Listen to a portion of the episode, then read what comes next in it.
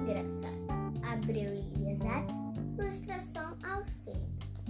A televisão ficava ligada o dia inteiro, de sol a sol, e a noite inteira de lua a lua.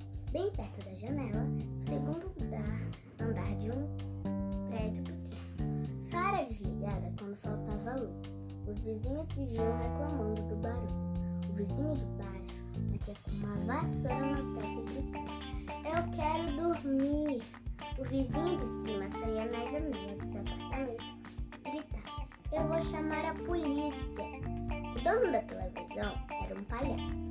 Trabalhava tanto que quase não parava em casa e nem ficava sabendo da braveza dos vizinhos. O palhaço tinha um apelido, Soldado Camaleão. Soldado porque ele tinha mesmo sido um soldado. E camaleão porque ele sabia se disfarçar como um. Por exemplo, em festa de aniversário de criança, uma hora ele se disfarçava de brigadeiro, outra de cachorro-quente, outra de balão.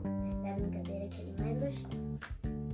As crianças procuravam e procuravam e nada de encontrar o palhaço. De repente ele surgia gritando: Bom dia, como vai essa tia? Tá com cara de dia tomando banho de bacia? Puxa, e a história da televisão? Pois é, o palhaço deixava ela ligada para que se chamava Estrela, se sentisse sozinha. Um dia o palhaço chegou em casa. Quando abriu a porta, levou o maior susto. A TV estava desligada e Estrela tinha sumido. Em cima da mesa encontrou um bilhete no qual estava escrito: Desliguei a TV e levei a Estrela. Chega de barulho e catela. Morro no térreo, térreo e meu nome é Rosa. Soldado camaleão ficou muito bravo com a Rosa, mas olhou o relógio e era muito tarde. O prédio todo dormia, toda a cidade dormia. Achou melhor dormir também. No dia seguinte, acordou bem cedinho, ainda bravo, pulou da cama, vestiu uma calça e uma camiseta e foi correndo bater a porta da rua.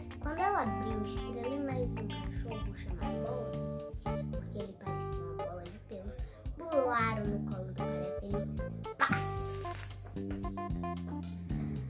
Rosa ria tanto com os dois cachorros, lambendo o palhaço, que ele começou a rir também. Já esquecida que estava furioso, falou: Olá, meu apelido é Soldado Camaleão, mas pode me chamar de João. Rosa, ainda rindo, resolveu. Respondeu: Entre, venha tomar um suco de limão e comer um pedaço de bolo de cenoura com cobertura de chocolate que acabei de fazer. Como você pode essa história termina com os contos de fada. Rosa e João se casaram e foram felizes para sempre, e seus cachorros também, e tiveram muitos filhotes.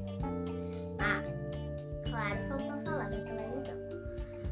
O palhaço e a Rosa venderam e com o dinheiro compraram dois berços para seus filhos gêmeos que estavam para nascer.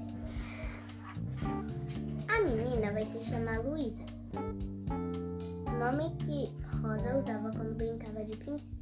O menino vai se chamar Abnum, nome que seu pai usava quando brincava de. Fim.